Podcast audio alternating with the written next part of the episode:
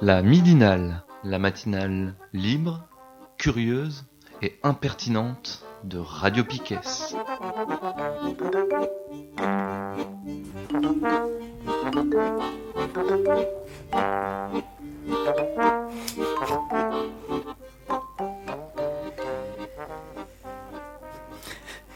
Bonjour, bonjour. Bonjour. C'est la midinale du lundi 28 janvier. Nous sommes en direct sur Radio Piquet. Je suis Kat. Je suis en compagnie de Nico, Bonjour. de Mathéo, Salut. de Steph et Thomas. Euh, dans cette midinale, donc la deuxième partie euh, sera consacrée au Rwanda. On en a déjà parlé la semaine dernière et on en a pour euh, quelques midinales encore. Cinq en tout, donc ça ferait trois après encore, c'est ça Si je calcule bien. Quel Et- talent. C'est fou. Hein. je- mais je sais pourquoi je t'ai dit. Et dans cette première partie, euh, Nico va nous parler de deux cinéastes euh, À connaître. à connaître, Méconnu. voilà, Méconnu. Méconnu. et qu'on connaîtra donc d'ici peu. C'est fou. Et Mathéo, tu voulais nous parler, il y a Étienne Chouard qui a été invité euh, par les Gilets jaunes, euh, alors le 7 février Ouais, c'est ça, je crois. prochain. Oui, Et euh, donc euh, ça nous pose quand même quelques questions. oui, c'est ça. euh, ouais. euh, du coup, à la, moi, à la base, aujourd'hui, je voulais parler d'un article qui est paru sur Mediapart il y a quelques semaines, euh, qui un peu provoque, qui s'appelle Faudrait-il interdire l'hétérosexualité? Et qui, euh, bon, on en parlera peut-être dans une prochaine midinale, mais qui revenait un peu sur les conneries de la France insoumise et de Corbière, qui dit que ce serait bien de remettre les questions du mariage pour tous et des droits des des homosexuels et des personnes minorisées euh, dans le débat public. Et puis en fait euh, en me baladant sur euh, en cherchant des infos sur les actualités des gilets jaunes locales samedi je suis tombée sur leur Facebook et du coup j'ai découvert que le 7 février ils invitaient Étienne Chouard pour du coup des ateliers sur le RIC et une conférence je crois le soir euh, c'est pas trop une surprise. Euh, Chouard, en ce moment, il est un peu partout. Il fait une tournée. Il est invité par euh, tous les groupes euh, locaux Gilets jaunes. Étant donné que c'est un militant du RIC depuis une dizaine d'années, je pense. Ce qui m'a un peu plus étonné, c'est que ces idées réactionnaires, elles soient pas plus dénoncées, surtout dans une ville comme Brest de tradition antifasciste. Euh, moi, j'ai le sentiment qu'il y a quelques mois, euh, l'accueil de ce genre de personnes, ben, ça serait passé un peu différemment. Euh, alors, je crois qu'il y a des personnes qui n'ont pas envie de brusquer les gilets jaunes, mais ne pas brusquer les gilets jaunes, est-ce que ça veut dire qu'on doit fermer notre gueule et surtout pas dénoncer des idées fascistes et réactionnaires? Je crois pas. donc moi non plus.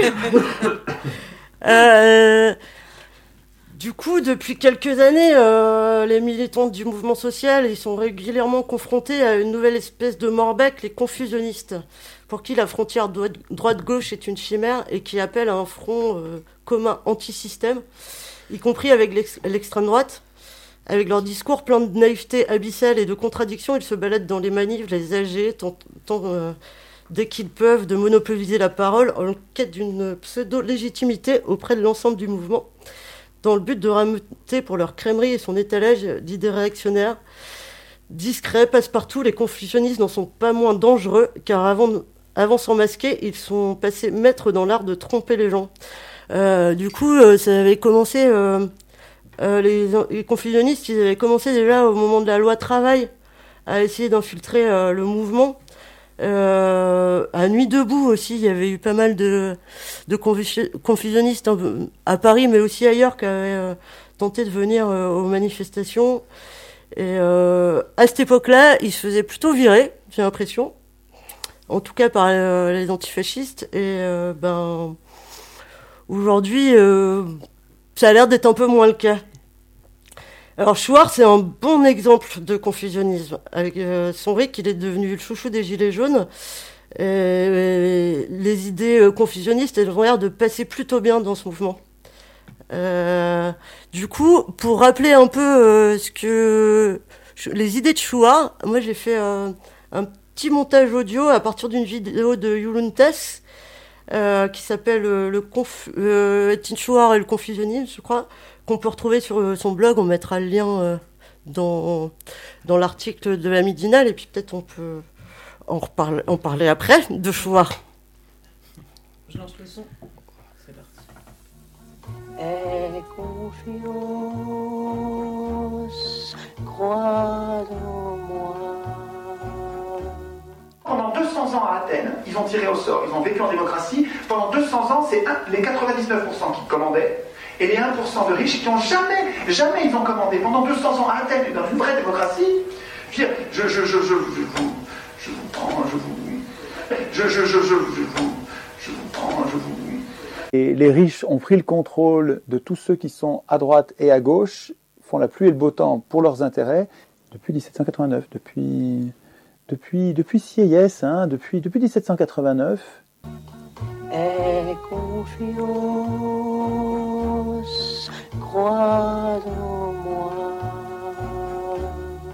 Je vois les royalistes d'aujourd'hui, je vois les, enfin les jeunes gens qui se disent royalistes, bah, c'est des gens qui, qui préfèrent ça à la corruption bancaire actuelle. Je suis pour la destruction de la République et la restauration de la monarchie absolue de droit divin.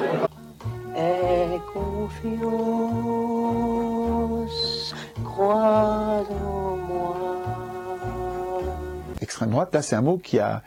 Euh, c'est vraiment... C'est les 1% contre les 99%. C'est ça l'extrême droite.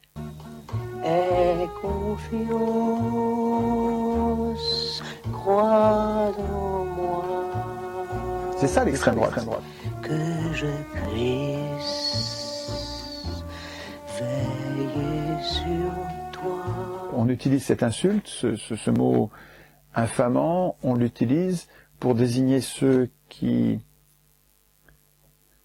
euh, ont un avis euh, non conforme sur les étrangers, sur la peine de mort, sur l'avortement, sur la religion catholique, euh, sur la nation. Ceux qui défendent la nation sont traités d'extrême droite. C'est complètement déconnant. C'est quoi votre, votre combat principal Avortement. Vous auriez aimé, vous, être avorté Mais non, mais il est gentil, madame. Voilà, voilà c'est ça le problème. Le rétablissement d'une France aux Français, où les Français sont naturellement issus de souches européennes.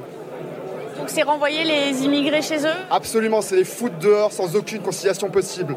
Décoloniser la France, désislamiser la France. C'est quoi votre grand combat Ça se résume en trois mots, travail, famille, patrie. Et l'histoire de, de mariage pour tous, eh bien c'est un scandale. Et donc quand on me dit, lui c'est un salaud, un, raciste, un fasciste, un mec d'extrême droite, je regarde, est-ce qu'il sert les intérêts des banquiers? Est-ce qu'il sert les intérêts des industriels, des spéculateurs? Non. Bah, Donc c'est pas un gars d'extrême droite.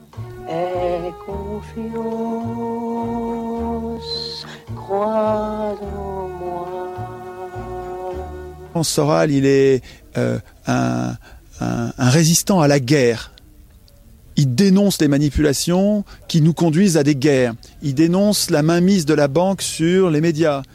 Il dénonce la, la, la, le côté va-t-en-guerre de nos médias et de nos gouvernements. Euh, il faut qu'il fasse partie du débat. Il suffit pas de dire qu'il est raciste, fasciste. Ça, c'est juste pas convaincant. Enfin, on est convaincu par un argument pareil que si on est pas politisé, et on a peur des gros mots, on dit bon, oh il est fasciste, donc ben, je, je m'éloigne, je vais penser à autre chose. Ben, vérifie s'il est vraiment fasciste. Le nomade est intrinsèquement un parasite. Hein intrinsèquement un parasite. Au nom de la pureté, je suis sûr que es capable, tu serais capable de tuer beaucoup de gens, en tout cas de souhaiter leur mort. Mais, bien sûr, si on veut sauver la France demain, il faudra tuer quelques personnes, c'est une évidence, oui. Alain Soral n'a pas caché ses sympathies justement pour des régimes totalitaires, des régimes fascistes qu'il a exprimés dans, dans ses écrits. Exemple, j'ai pas lu ça. Si j'avais lu ça, je, je, je- j'en parlerais. Mais moi, j'ai pas vu ça. hein. Je, des sympathies, des sympathies pour des régimes totalitaires, pas du tout. Je le vois anti-totalitaire. Je le vois résistant à l'empire, un empire en formation. Il faut arrêter de nous diviser, de nous faire chier à dire c'est Soral qui serait fasciste. Enfin, c'est déconnant. Je trouve ça déconnant. Voilà. Là, c'est mon analyse un peu plus euh, racialo-communautaire, euh, qui est finalement le petit, euh, le petit sémite séfarade, se, se soumettre finalement comme une femme à quelqu'un qui représente encore, je dirais, la virilité euh, arienne, d'une certaine manière, même si elle est slave, vous voyez. Et ça, c'est la juste hiérarchie traditionnelle, vous voyez. Hein Mais même, je, je crois pas du tout que le Front National soit fasciste. Excusez-moi, je. Le Front National. Une flamme tricolore inspirée par le parti fasciste italien. Mais même, je, je crois pas du tout que le Front National soit fasciste. Excusez-moi, je. Mais même, même, je, je- crois je pas du crois tout pas que le du Front tout que le National Front soit National fasciste. soit fasciste. Excusez-moi, je. Et quand on essaye de me dire aujourd'hui le fascisme, c'est le racisme ou c'est le catholicisme ou c'est une position sur l'avortement, mais on en a rien à foutre. C'est des sujets. de- Enfin, on en a rien à foutre. Faut... C'est juste une échelle de valeur. Enfin, arrêtez de, nous fabriquer des diables et nous diviser euh, dans la résistance.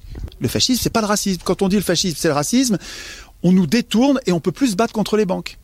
Mais je suis désolé, je me laisse pas faire. Je, ne veux pas. Enfin, moi, je ne veux pas. C'est pas moi, c'est pas moi qui décide. Mais enfin, moi, dans mon esprit, le fascisme, ça n'est pas le racisme ou l'antisémitisme. Je suis désolé. Le fascisme, ça n'est pas le racisme ou l'antisémitisme. Je suis désolé. Aie confiance,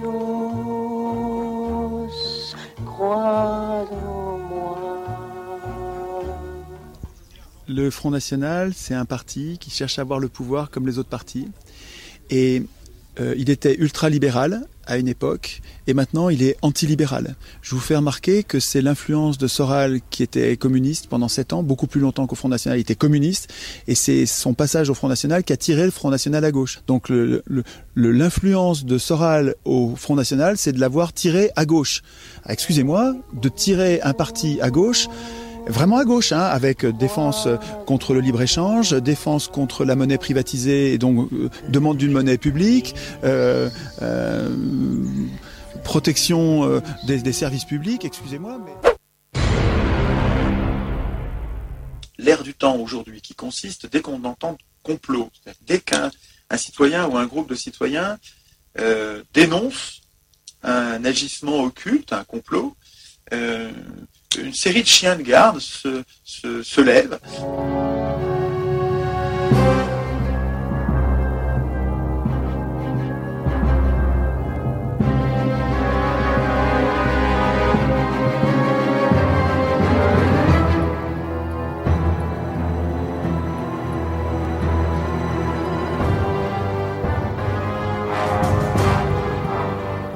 Traquer les, ces, ces intrigues, les chercher, de les dénoncer, de les mettre au grand jour.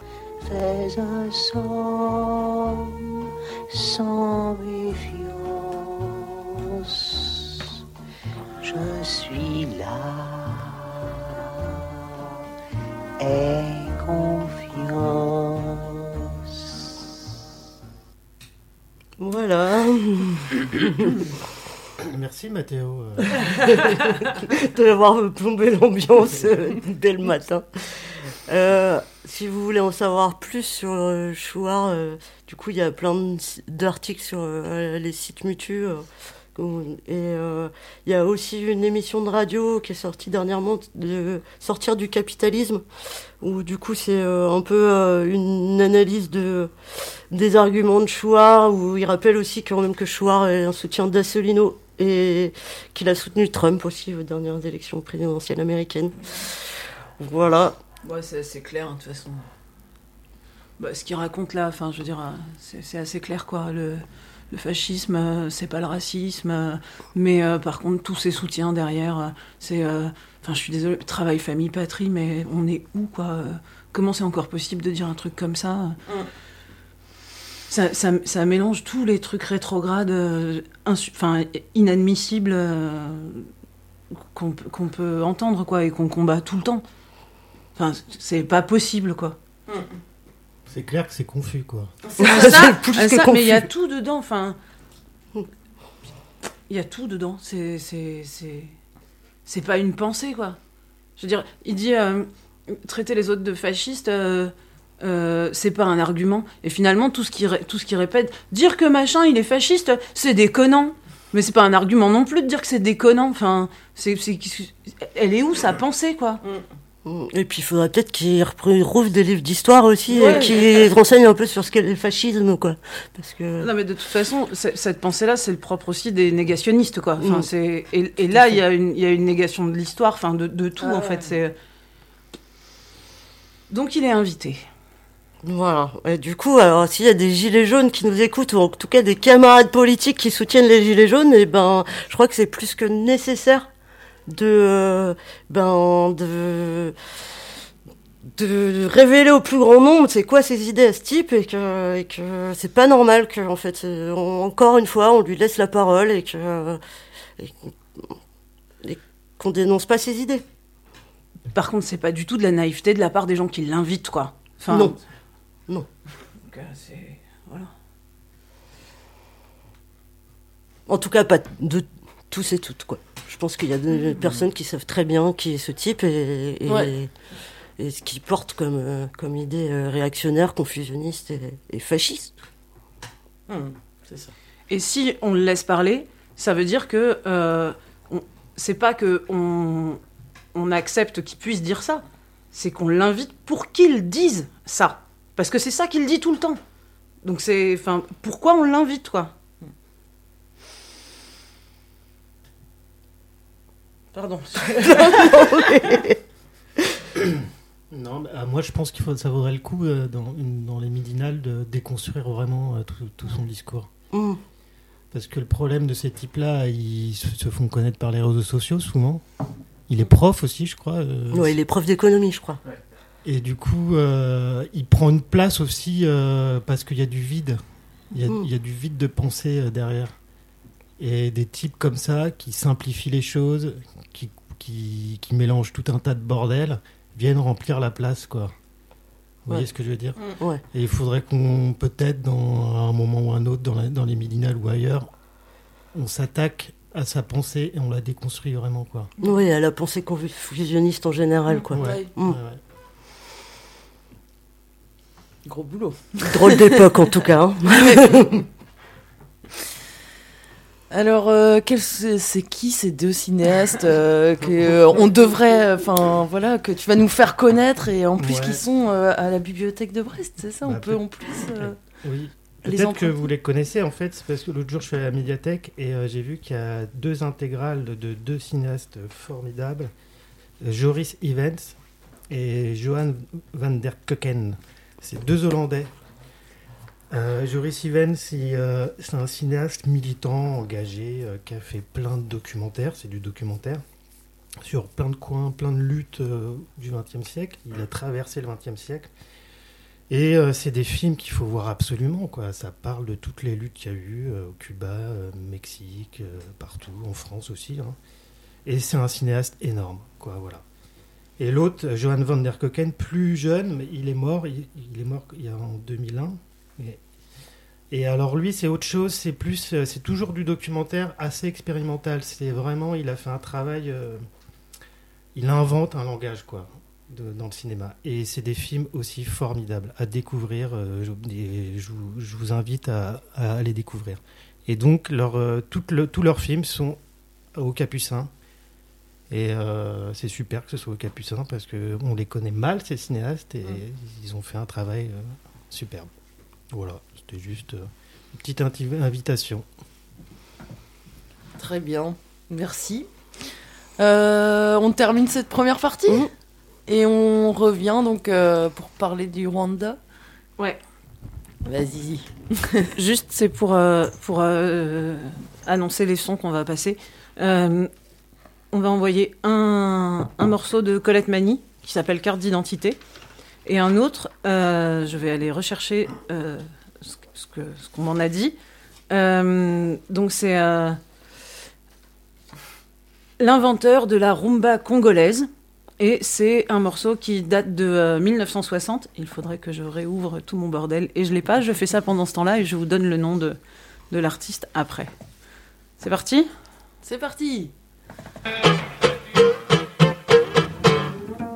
Inscrit, je suis un robe. Le numéro de ma carte est 50 000. J'ai huit enfants. Le neuvième naîtra après l'été. Vas-tu te mettre en colère? Inscrit, je suis arabe. Je taille la pierre avec mes compagnons de travail. J'ai huit enfants.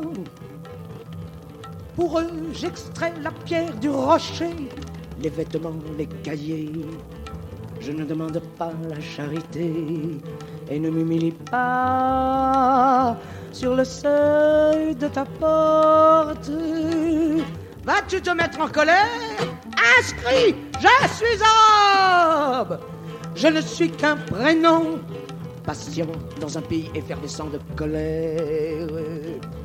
Mes racines plongent dans l'humus du temps avant les premiers âges, avant la naissance des cyprès et des oliviers, l'épanouissement de l'herbe.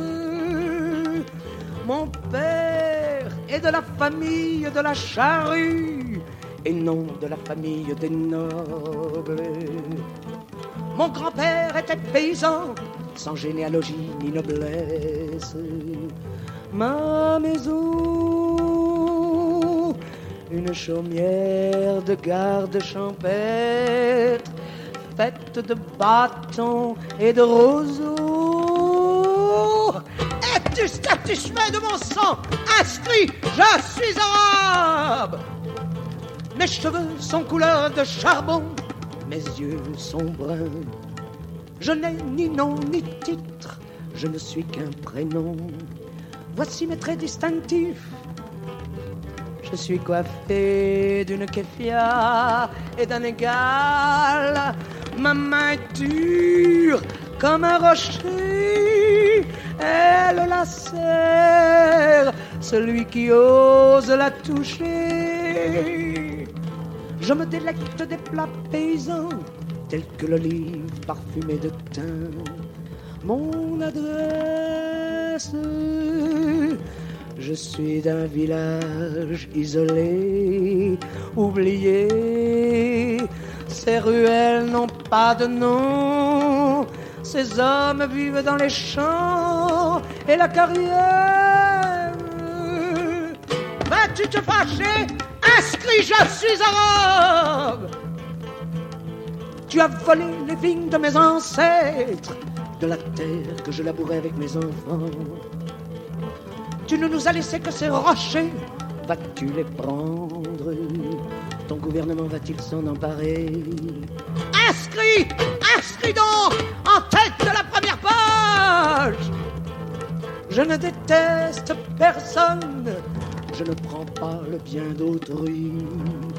Mais fais attention, si j'ai faim, je dévore la chair de mon agresseur.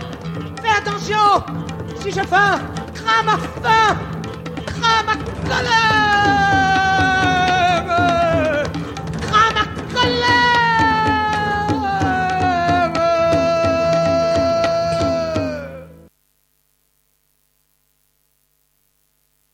Indépendance, cha-cha,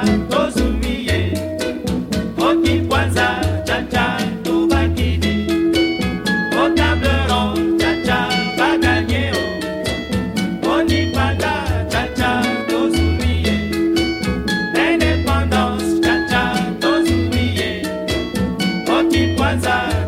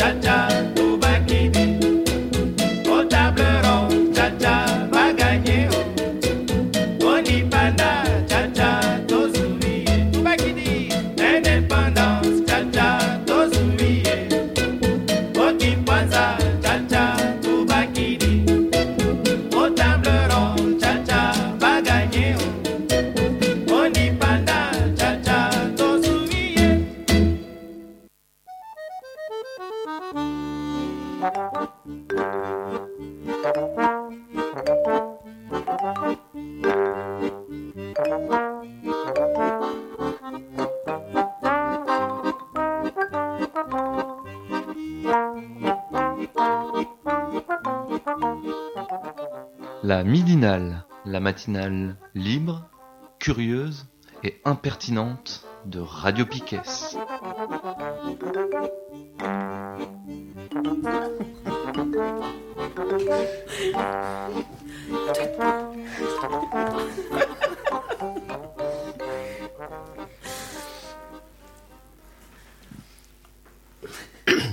Alors, c'est reparti pour, euh, pour une deuxième euh, partie sur euh, le Rwanda. La dernière fois, on avait fini par, euh, par euh, commencer à explorer l'histoire du Rwanda. Et on avait fini à, euh, sur la question de la fabrication des ethnies, sur l'exportation de l'idéologie raciste au Rwanda de la part des, des Blancs européens, plus précisément de la bourgeoisie européenne, des colons et des missionnaires, avec un rôle important sur l'Église, on va y revenir. Je, relis en fait un petit passage du livre Rwanda 94 pour vous situer euh, de quoi on parle. Donc euh, c'était euh, le résumé de la version dominante sur ce qui s'est passé au génocide. C'est formulé comme ça. Voilà la version qu'on nous a matraquée. Les Tutsis constituaient jadis l'ethnie féodale dominante, minoritaire, opprimant les Hutus. Dans les années 60, avec l'indépendance, les Hutus prirent le pouvoir et opprimèrent à leur tour la minorité Tutsi.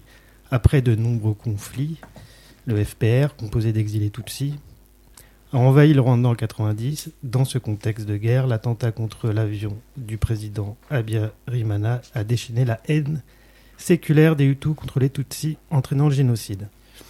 On avait commencé à la fin de, de l'autre fois euh, à déconstruire déjà le terme ethnie, en concluant que ça n'existe pas en fait chez le Rwanda. Et c'est pas comme ça que, que se voyaient, les Rwandais. Ça ne veut rien dire. On va continuer euh, en, dé- en déconstruisant le terme race, euh, donc qui est vraiment le terme à la base de l'idéologie raciste. Et je continue à lire des passages de ce même livre, Rwanda, Rwanda 94. Donc s'agirait-il alors d'autre chose pour comprendre euh, historiquement euh, le Rwanda. S'agirait-il alors, devons-nous recourir pour les désigner un terme aujourd'hui beaucoup plus suspect, encore aux oreilles des scientifiques? S'agirait-il de races différentes? Aussi questionnable que soit ce concept, examinons-le un instant. D'abord parce que c'est celui qui fut employé par les explorateurs, les missionnaires, les savants, les colons, et repris dans les écrits et les discours du Hutu Power quand il part de 100 Tutsis et de 100 Hutus.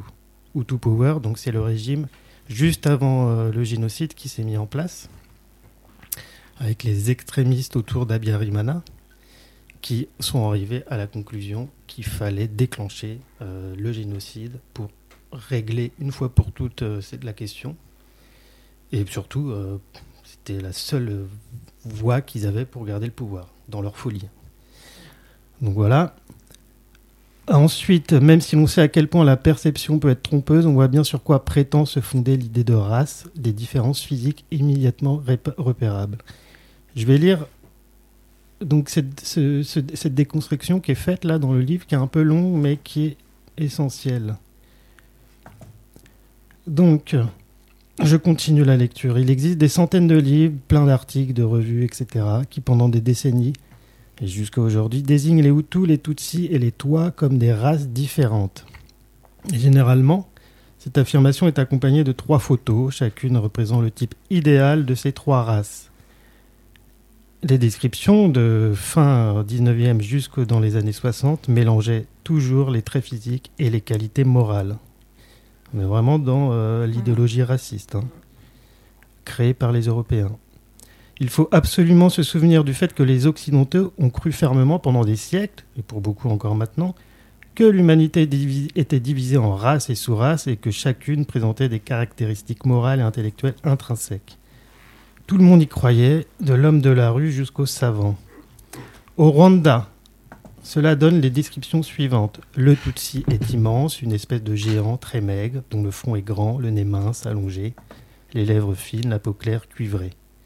Il dégage une impression de noblesse et d'élégance. Avec cela, le Tutsi est intelligent, menteur, rusé, cruel, naturellement fait pour le commandement, etc. Le Hutu est toujours décrit comme, je cite, le nègre commun, c'est-à-dire la face ronde, la peau très noire, le nez épaté, les lèvres énormes, etc. Son caractère est naïf, travailleur, si on est sévère, bon et joyeux, si on est juste avec lui, facilement chrétien, etc. Le toit est un demi-singe laid, sale, grossier, fait pour les basses œuvres. Voilà comment c'était décrit dans les théories racistes. Donc ça, c'est pas des exagérations, des exagérations. hein. C'est comme ça que euh, les Européens blancs racistes, la bourgeoisie voyaient les choses. Jusqu'à euh, très tard, hein, puisque là dans le livre, par exemple, ils font une petite citation de Valéry Giscard d'Estaing qui expliquait au journal télévisé de TF1 que les Tutsis étaient plus délurés que les autres. Voilà. Passage. Alors je continue. Si, nous- si on- si l'on oublie ces appréciations morales pour s'en tenir strictement aux caractéristiques physiques, eh ben on va se rendre compte que euh, ça ne veut rien dire. Ça ne veut rien dire. Si vous postez au coin d'une rue à Kigali ou Gikongoro, une ville euh, de vie importante du Rwanda, si vous observez la foule, eh ben en fait, euh, ces différences sont plus que relatives. Alors oui, euh, on retrouve des trucs, ah, c'est normal quoi, c'est physique. Mais en fait, ça ne veut rien dire. Vous voilà un très grand, très mince, c'est sûrement un Tutsi. Mais non, il a la nez bon voilà, pas du tout.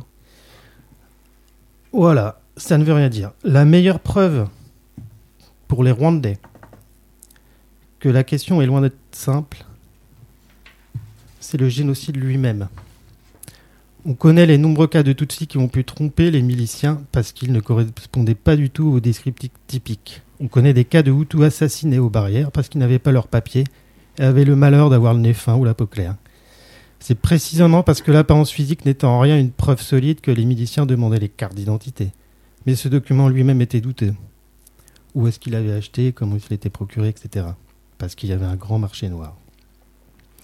Si l'on ajoute que pour les extrémistes Hutus du nord du pays, l'ensemble de la population du sud était considérée comme plus ou moins Tutsi, on voit que cette question des différences physiques comme critère de base de l'identité Hutu ou Tutsi ne veut rien dire. Bon, je passe. Il y a d'autres choses à dire. Mais en gros, on voit très bien que euh, cette euh, fabrication des races est une fabrication euh, des Européens racistes qui ne correspond en rien à la réalité. Alors, il y a un autre point à déconstruire, c'est soi-disant, ouais. Juste pour ajouter que ça correspond tellement à rien en termes d'ethnie que historiquement, en fait, les, cartes d'identité, elles sont arrivées. Enfin, les, cartes d'identité sont arrivées avec euh, le colon belge euh, dans les années 30. Euh, et on a porté sur, sur, les, sur les papiers d'identité la mention d'appartenance à une ethnie.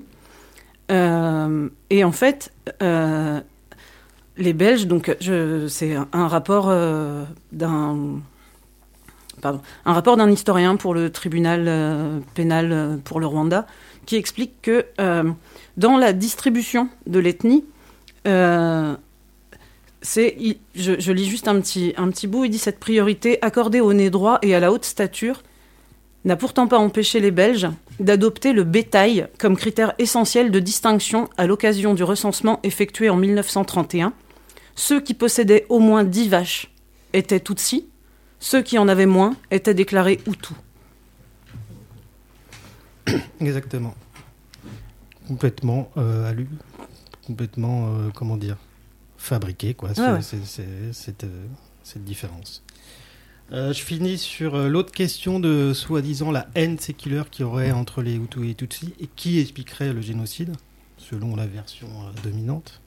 Quand je dis la version dominante, c'est la version des, du Hutu Power, de- de- du régime Adabiarimana, mais aussi de l'État français qui jusqu'aujourd'hui euh, ne revient pas sur cette version-là. Donc euh, voilà, ça, a des conséquences assez graves. Euh, alors, la question de la haine séculaire. Remarquons d'abord qu'il n'existe aucune trace dans la tradition orale sur plusieurs siècles de massacres de populations civiles au Rwanda. Simplement parce que contrairement à un préjugé courant en Europe, la pratique du pogrom était absolument étrangère à cette société. La pratique du pogrom vient Alors, le Rwanda était comme nos États européens un royaume belliqueux, mais ces guerres n'avaient jamais pour but l'anéantissement des populations civiles. On espérait tuer le roi ennemi, mais souvent ensuite on concluait avec sa famille des mariages. La pratique du massacre commence en 59 dans l'histoire du Rwanda et continue après. Ensuite, aucune de ces guerres jamais n'a eu pour origine ou pour prétexte la haine raciale, le clivage ethnique ou quoi que ce soit du genre. Le royaume cherche à s'étendre, à soumettre d'autres royaumes, etc., comme partout ailleurs hein, dans toute euh, la, la planète. Rappelons-nous d'ailleurs que l'ennemi traditionnel du Rwanda, c'était le Burundi. Voilà. L'idée de la haine séculaire des Hutus envers les Tutsis est l'extrapolation par les Européens d'une autre de leurs théories sur le Rwanda, celle de l'invasion hamitique. Soi-disant, euh, les Tutsis se seraient, seraient venus de, de l'Égypte, etc., au 15e, 16e. En fait, tout ça, c'est complètement faux. Euh, les recherches les plus importantes là-dessus font. euh, ça fait deux millénaires, en fait, que. Qui sont là. Qui sont là, quoi, et qu'ils cohabitent euh, depuis deux millénaires. Voilà, bon, je finis là-dessus. Euh, donc, juste, là, ce qu'on a voulu faire, c'est vous déconstruire un petit peu euh, le discours que- qu'ont eu après, je le je répète un petit peut-être, mais euh, c'est important, qu'ont eu les extrémistes Hutus et qu'ont eu aussi les puissances, les ex-puissances coloniales et qu'a eu l'État français euh, pendant le génocide, avant, pendant, après. C'était important de le dire. La conclusion, c'est qu'il n'existe pas de haine raciale avant l'arrivée des Blancs. Mm. Ça n'existe pas. Les ethnies, c'est- ça n'existe pas. Voilà, c'est une fabrication. On va continuer à remonter. euh, On peut- si tu veux, on peut passer euh, le, le petit son euh, où on entend euh, Jean-Pierre Chrétien qui, qui explique ça. Enfin voilà, c'est un, c'est un extrait d'un d'un film documentaire qui s'appelle Tuez-les tous de Raphaël Glucksmann, qui est là aussi trouvable euh, sur, euh, sur Internet euh, sans problème. Il y a juste un, un tout petit son d'une minute où, euh, où ça vient redire euh, ce qu'on était en train de dire. Et puis après, on, on remontera sur, euh, sur l'histoire et euh, enfin, sur euh, la colonisation et, euh, Ouais. et l'évangélisation, quoi. En gros, euh, j'envoie le, j'envoie le son. Enfin, j'essaie. La haine raciale qui guidait les auteurs du génocide ne date pas de la nuit des temps, va, mais clair, trouve son hein. origine à la fin du 19e siècle. Alors que le racisme moderne et ses théories pseudo-scientifiques naissent en Europe, des explorateurs allemands pénètrent au Rwanda, le dernier territoire inexploré d'Afrique. Ils y découvrent une société centralisée divisée en deux groupes, les Hutus et les Tutsis. Les Tutsis sont minoritaires et constituent une aristocratie qui domine la majorité Hutu. Mais la frontière entre les deux groupes n'est pas absolue. En montant dans la hiérarchie sociale, un Hutu peut devenir Tutsi. Habités par leur théorie raciale, les colons allemands puis belges vont transformer ces deux groupes en deux races distinctes. Ils façonneront ainsi chez les Rwandais eux-mêmes une conscience raciale jusque-là inexistante.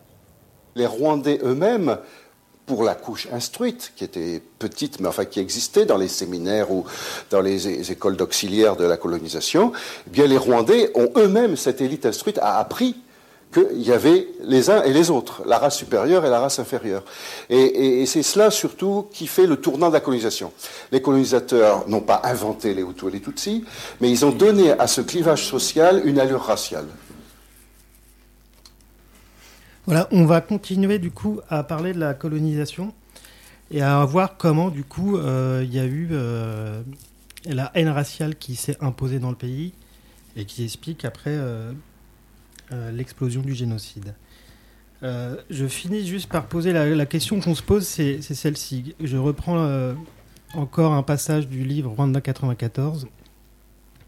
Pourquoi et comment un fossé de haine, de peur et de sang s'est creusé entre Hutu et Tutsi au point de conduire, après des massacres répétés, au crime suprême, le génocide? C'est ça la question qu'on cherche à comprendre. quoi. On va passer des extraits d'un film, un film de Robert Genoux. C'est un documentariste belge qui a fait un film en 95 qui s'appelle L'histoire qui mène au génocide.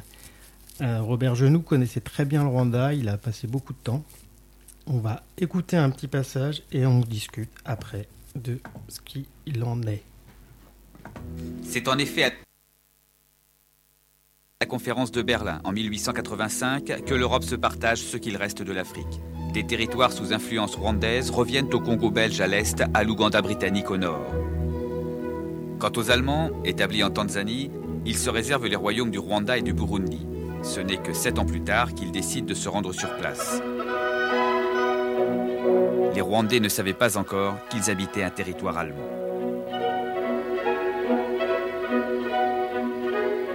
Claudine Vidal a été l'une des premières à écrire une histoire critique du Rwanda. On peut d'abord partir euh, des premières images, c'est-à-dire les premières images sont celles qui ont été constituées par des explorateurs allemands, des géographes allemands, ethnologues. L'un, le comte euh, von Goetzen, un autre, Richard Kant.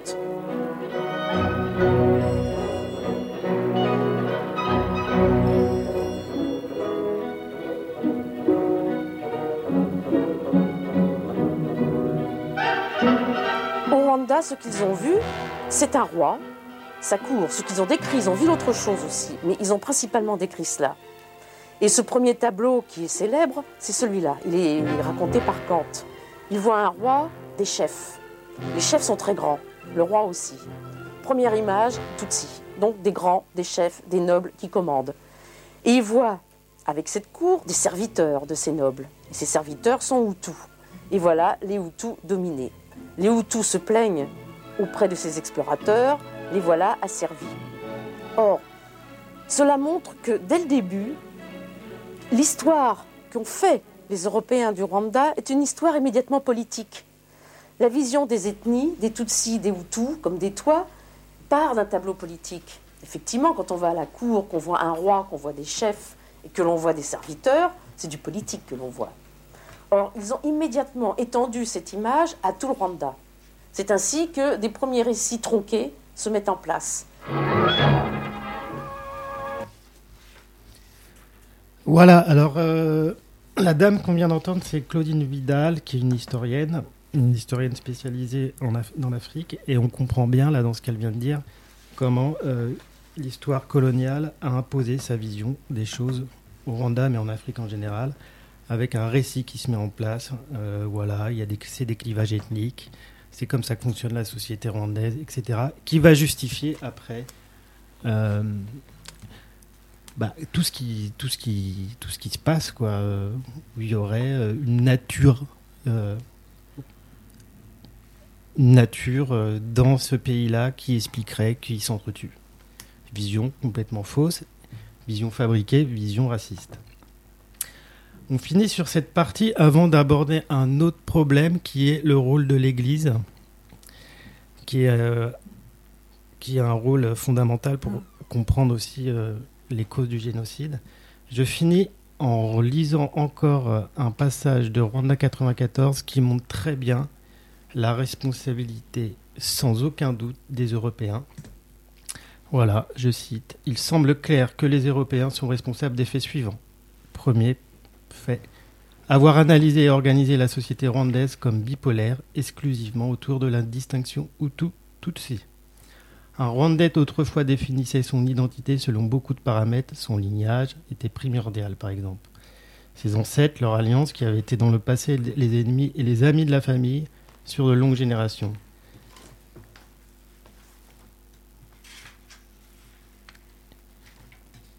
Les Allemands, les Belges, les Occidentaux en général ont considéré uniquement cette dernière rivalité et ils ont organisé la rivalité entre les Hutus et les Tutsis qui viendraient, qui en fait sont des ri- rivalités claniques.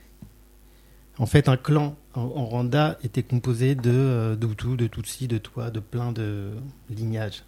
Il n'y avait pas de distinction euh, Hutu-Tutsi Mm. de façon catégorique comme ça. Deuxième fait sur la responsabilité des Européens, avoir analysé et organisé ces deux catégories identitaires comme des entités raciales. Troisième, avoir profondément divisé ces deux groupes et créé les motifs d'une haine durable entre eux en réservant tous les avantages aux seuls Tutsis jusqu'en 59 et en soutenant brutalement ensuite l'élite Hutu dans la répression et l'oppression des Tutsis. La responsabilité en, en est aux Européens. Il faut être clair là-dessus. On va commencer du coup maintenant à parler du rôle de l'Église, l'importance de l'Église dans, la format, dans le formatage des esprits, qui a mené aussi au génocide. Ouais, en fait, euh, c'est. euh, on peut. Sur l'histoire du génocide en lui-même euh, et, des faits, c'est quand même assez surprenant et notable qu'il y ait eu énormément de massacres euh, au sein même des églises. C'est-à-dire que depuis euh, 1959, les Tutsis qui étaient euh, régulièrement massacrés euh, avaient pris euh, l'habitude de se réfugier euh, dans les églises. C'est pas pour rien si, là encore, en 94, ils se réfugient dans les églises. Or, euh, il y a des images euh, insoutenables de, euh, de massacres, de plusieurs milliers de morts dans, ces églises euh, gigantesques. Notamment, un exemple, par exemple, c'est l'église de Nyamata, où, euh, il y a eu plus de 6000 morts dans cette église. Euh, et du coup, ça interroge quand même sur, qu'est-ce qui se passe, comment c'est possible que, ça se passe dans ces lieux. Et en fait, c'est et si ça se passe dans ces lieux, ça veut dire qu'il y a eu forcément à un moment quelque chose qui a qui a qui s'est pas passé dans la protection des gens, mais au-delà de ça, c'est-à-dire que sans doute il y a eu une forme de complicité. Si ça peut arriver dans ces lieux, c'est bien que euh, on l'a laissé faire. Et est-ce qu'on ne l'aurait pas aussi organisé dans ces lieux, euh, ce- ces massacres euh? Et en fait, si c'est ça qui se passe, et, et, et si on. Quand, on se défait de, la sidération du départ, si on reprend l'histoire du Rwanda sous le, sous le prisme de, de, l'évangélisation, on se rend compte en fait que, euh, que depuis le départ, euh, le, le pouvoir euh, catholique quoi, est intimement lié avec le pouvoir des colons. De toute façon, ça a toujours été comme ça. Enfin, c'est dans, dans tous les pays d'Afrique, ça s'est passé comme ça, et pas seulement en Afrique. hein. Euh, et d'ailleurs, les premiers Européens qui arrivent au Rwanda sont des missionnaires. Avant même que les, les colons arrivent, il y a des missions, euh, des missions euh, d'évangélisation qui sont envoyées au Rwanda. C'est notamment un ordre qui s'appelle l'ordre des Pères Blancs. Aujourd'hui, comme, comme quand même leur histoire est, vraiment dégueulasse, ils ont changé de nom, hein, ça s'appelle les missionnaires de l'Afrique. C'est, à mon avis, tout autant dégueulasse. Et, concrètement, comment ça se passe? Euh, Donc, à la fin du 19e siècle, des missionnaires, majoritairement français, euh, sont envoyés euh, au Rwanda et s'installent et découvrent effectivement une, une société, comme on le disait, euh, c'est monarchique, clanique, et aussi avec euh, une religion propre euh, qui, qui, euh, qui est, plutôt animiste, quoi. Du coup, c'est pas possible pour eux. hein. Il va falloir évangéli- évangéliser tout ça. Sauf que en réalité, l'amour, l'amour de Dieu, ils en ont rien à secouer. hein. Les missionnaires, les, les- les missions, le programme missionnaire, c'est d'abord une conquête territoriale. hein. Faut, ça, ça, ça assoit le fait, une fois qu'on a bien euh, évangélisé tout le monde, on a une autre forme de pouvoir sur les gens, quoi. Donc, euh, donc c'est ce qui se passe. Euh, les missionnaires français arrivent à la fin du 19e siècle. C'est à l'époque, le Rwanda est une colonie allemande. C'est un petit peu embêtant parce que les Allemands sont protestants. Bon, mais quand même, ils arrivent à s'accorder et à pas trop se taper sur la gueule. Ça devient vachement plus facile quand, euh, quand le Rwanda euh, devient une colonie belge. Parce que euh, les missionnaires voient dans, dans la Belgique un pays frère catholique. Quoi. Et d'ailleurs, le, système colonial euh, est pas super super au point au départ, et donc le colon belge va déléguer un certain nombre de pans de la société, de l'organisation et de l'administration du pays aux missionnaires, et notamment tout ce qui va concerner l'éducation et la santé. Et en fait, euh, en déléguant euh, ça, c'est pas rien, hein, l'éducation et la santé. euh, Enfin, je veux dire, pour, pour bien euh, changer les cerveaux des gens, c'est c'est plutôt pas mal. Et du coup, les missionnaires, ils ont aussi leur vision complètement archaïque et européenne. Et raciste. Et raciste, évidemment. Et du coup, moi, j'ai pas mal lu euh, un, article qui est, dense, euh, qui a été euh, publié dans la revue d'histoire de la Shoah en 2009. C'est une revue qui est entièrement consacrée à l'histoire du génocide au Rwanda. Et l'article s'appelle Le remodelage de l'espace culturel rwandais par l'Église et la colonisation.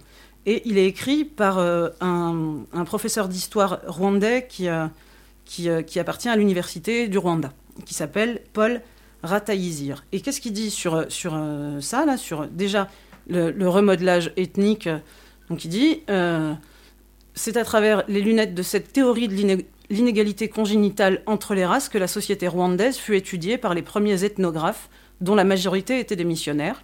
Dans leurs affirmations, les nouveaux venus firent en sorte que tous les Rwandais soient des étrangers dans leur propre pays. Ainsi firent-ils venir les Bahutus du Tchad, les Batutsis du nord-est de l'Afrique et les Batois, en principe premiers habitants, premiers habitants mais une, infime minorité, durent désormais vivre dans un pays organisé par deux groupes. À partir de là, pourquoi ils font ça en fait? Ils font ça euh, pour pouvoir euh, tisser des alliances euh, politiques pour pouvoir étendre leur pouvoir sur le pays et commencer à évangéliser, en gros, euh, les, populations. Ils vont s'appuyer, dans un premier temps, sur les, euh, sur les Tutsis euh, et évangéliser l'élite, quoi. Après, ils vont petit à petit faire en sorte que les rites ancestraux de- des personnes disparaissent. Ça, ça ne peut plus se faire que dans la clandestinité. Et puis, euh, plus, important encore, ils participent, les, prêtres, hein, les prêtres catholiques, ils participent activement à la destitution du roi, euh, qui n'a jamais euh, renoncé à sa propre religion. Et du coup, dans les années 30, il le destitue, il le- il le- il l'exile, et il porte au pouvoir son fils, qui lui a été éduqué dans des écoles euh, où, on enseigne l'éducation, chrétienne, quoi. Et du coup, euh, c'est ce qui fait dire. euh, donc, et ça, ça se passe en, en 1917. Le catholicisme devient religion d'État, mais parce que déjà, ils ont enlevé tout pouvoir au roi. Et puis, dans les années 30, suite à, à la destitution du roi et puis à l'avènement d'un nouveau roi, il y a des campagnes massives de, de conversion. Ouais. Et Il y, a, il y a une expression dans le film, il parle de tornade de conversion. Ouais. Pour dire l'ampleur de, de- du travail qui a été fait par l'Église. Mm. Et du coup, donc euh, le- le- l'enseignant, Paul Rutayazir, dit L'Église ne soutenait pas seulement la colonisation, comme on le dit couramment, elle s'intégrait dans le programme de colonisation établi par les métropoles au nom de la civilisation. C'est-à-dire que c'est ils la soutiennent pas, ils le sont. Et, euh, et du coup, euh, ils vont soutenir effectivement une, euh, une, une domination Tutsi, mais encore une fois, enfin, avec leur prisme à eux, qui est Tutsi, pour eux égale ethnie, alors que ça, ça n'existait pas. Sauf que, à force de, d'enseigner ça, les Rwandais l'intègrent, et il, il le dit hein, d'ailleurs, le, le même, le même professeur, euh, aujourd'hui, euh, même si c'est inexact, même si c'est pseudo-scientifique, ces trucs de, d'ethnie, aujourd'hui, c'est la grille de lecture de nombreux Rwandais. Toujours. Parce qu'il y a eu un siècle de, matraquage euh, de, cette idée. Du coup, dans, l'histoire ensuite de, l'Église au sein de au Rwanda, il y a ce soutien aux, aux Tutsis d'abord, puis euh, les Tutsis euh, ont, des velléités d'indépendance. Ouais. En fait, on peut passer un petit extrait du, film qui explique bien euh, ce, passage. Du coup, là, on va un peu plus loin dans l'histoire. On, est dans les années 50. Euh, donc, comme a dit Steph, il y a eu tout ce travail de l'Église, conversion en masse, euh, destitution euh, du roi euh, Tutsi, déstructuration du Rwanda complètement, s'installe du coup le pouvoir de l'Église qui remodèle le pays. Quand on dit que l'Église utilise l'élite Tutsi, en fait, c'est beaucoup plus compliqué que ça parce qu'il y a une élite Hutu, Mm. puisque en fait le Rwanda euh, c'était très mélangé, ils cohabitaient, euh, etc. Quoi. L'élite Hutu aussi va, euh, se, va comment dire, se, saisir de, de, de, ce qui se passe pour revendiquer euh, des droits qu'ils qu'ils- qu'ils n'avaient pas. C'est compliqué, mais en gros, on va, on- en fait, c'est juste rappeler un fait assez net. Euh, comment dire la, la vision euh, qui sépare euh, en Tutsi et Hutu, elle n'est pas vécue comme, euh, comme une vision ethnique de la part du Rwanda. C'était une catégorie sociale. Du coup, très mouvement, très mouvant. Mm. Il y avait des Tutsi pauvres, des Tutsi pauvres, des Tut- une élite Tutsi. Il y avait des Hutus pauvres, etc. Euh, ce qui se passe à la fin des années 50, avec tous les mouvements d'indépendance, c'est que la grande majorité de la population qui est Hutu euh, aussi revendique euh, plus de droits, plus de liberté. Et en fait, cette- ces revendications vont être utilisées par le poids de l'Église pour renverser le- le- la domination de l'élite Tutsi, la passer au pouvoir des Hutus, une révolution sociale hein, qui apportera des choses importantes, mais en fait une révolution qui va être complètement euh, déstructurée par, euh, par euh, les apports européens pour en faire une révolution ethnique. Donc on va juste passer un petit extrait euh, du, euh, de- du documentaire L'histoire qui mène au génocide, qui, euh, qui va parler du coup ce qui- de, de, de l'importance de l'Église dans ce que je viens de dire dans les années 50 et à l'indépendance. Qu'est-ce qui se passe à l'indépendance? C'est parti. Et de missionnaires. Je pense hein, que Monseigneur Classe, pour des questions de facilité, hein, il était un peu dans l'optique théologique de l'époque, hein, qui disait il faut convertir les chefs, parce que si on convertit les chefs, on convertira le pays. Il s'est basé sur, sur les chefs locaux, qui étaient en grande majorité Tutsis. Quand il y a eu cette conversion des chefs, les chefs ont vu que leur avenir était dans les écoles. Et il y a eu ce rapprochement avec l'Église. Les chefs, et surtout les jeunes Tutsis convertis au catholicisme, s'éloignent peu à peu de Musinga, leur Mwami. Au roi demeuré païen, l'Église et finalement la Belgique préfèrent en 1931 son propre fils, le très chrétien Moutara. Plus rien désormais ne s'oppose à ce que les missionnaires appelleront la tornade des conversions. Très rapidement, l'Église était, je pense, encombrée par des œuvres, comme on dit, très lourdes et très fortes. Hein, si bien que l'Église est devenue la deuxième puissance dans le pays. Et encore aujourd'hui, quand on voit au point de vue emploi, au point de vue possession, au point de vue propriété, l'Église est la deuxième force dans le pays après l'État. Donc voilà, là on est fin 19e, début 20e, jusque dans les années 30-40, où, euh, on, on a entendu comment, comment la- l'importance du rôle de l'Église pour imposer euh, sa grille de lecture et pour imposer cette euh, distinction euh, très nette entre Hutu et Tutsi. Dans la suite du documentaire, il y a un historien qui va expliquer que en fait, bah, l'Église devient un pouvoir, le, un pouvoir important au Rwanda et va instituer encore plus, de façon plus nette cette, cette euh, distinction entre Hutu et Tutsi en créant le- un livret d'identité, par exemple, en 31. On va écouter un autre son qui va, qui va être plus euh, sur, euh, sur la suite, comment s'installe dans les années 50, euh, comment, comment est créée en fait cette haine euh, raciste. Et on va voir encore une fois l'énorme importance de l'Église dans, ce, dans cette construction. Population, c'est-à-dire la démocratisation. L'élite Tutsi, bon, effectivement, euh, communique avec le reste de l'Afrique, lit, s'informe et entend parler de mouvements de décolonisation. Elle se dit pourquoi pas. En même temps, il existe aussi une contre-élite Hutu qui se sait dominer. Les idées sociales passent, elles aussi. Et ces gens commencent à se plaindre, à s'organiser, à trouver que tout de même, il n'est pas tout à fait normal que tout ce qui est supérieur au Rwanda est Tutsi, ce qui est vrai.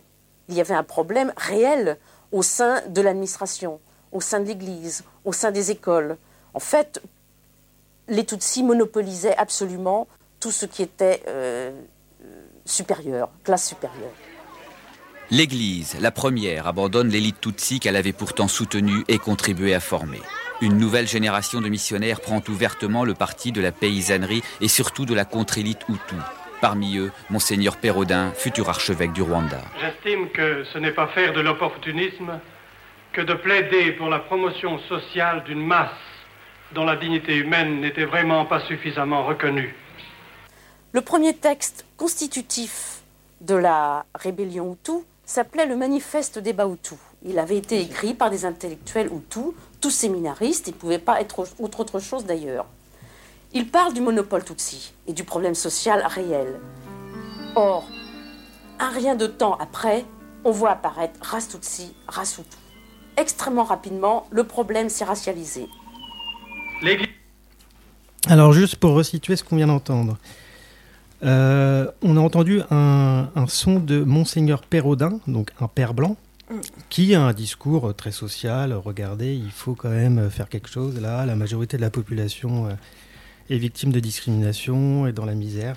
Vite fait, en fait, son discours va devenir un discours raciste. Monseigneur Pérodin sera euh, le bras droit après du futur président Grégoire Kayambanda, donc qui arrive à la présidence à l'indépendance en 62 et qui reste président jusqu'en 73, jusqu'au coup d'État d'Abiyarimana. Monseigneur Pérodin sera son collaborateur pendant toutes ces années-là, avec euh, un discours raciste. Euh, on a entendu sur la fin aussi donc une intervention euh, de Claudine Vidal, la historienne, qui a parlé du manifeste des Bahutus. Le manifeste des Bahutus donc, est écrit dans ces années-là, la fin des années 50, et il sera réutilisé à partir de 90 par le, par le régime d'Abiyarimana. Et c'est un texte qui expose clairement la vision raciste qui se met en place. C'est une propagande, en fait, qui va se mettre en place euh, à partir de, l'indépendance, dans les années 60-70, et qui réactivé en 90. C'est un texte, donc, on a entendu, en fait, complètement inspiré de l'Église, des Pères Blancs, qui est repris par l'élite Hutu. Et je vais vous lire ce texte. Donc, c'est les dix commandements des Bahutus. Donc, c'est un texte, je répète, qui a été diffusé en Belgique et au Rwanda à partir de 90 sur les ondes des radios, dans les, dans les, à la presse, à la télévision. Voilà. Premier point. Tout Hutu doit savoir qu'une femme Tutsi, où, où qu'elle soit, travaille à la solde de son ennemi Tutsi. Par conséquent, et traite tout Hutu qui épouse une Tutsi, qui fait d'une Tutsi sa concubine, qui fait d'une Tutsi sa secrétaire ou sa protégée. Deuxième point. Tout Hutu doit savoir que nos filles Hutus sont plus dignes et plus consciencieuses dans leur rôle de femme, d'épouse et de mère de famille. Ne sont-elles pas jolies, bonnes secrétaires et plus honnêtes?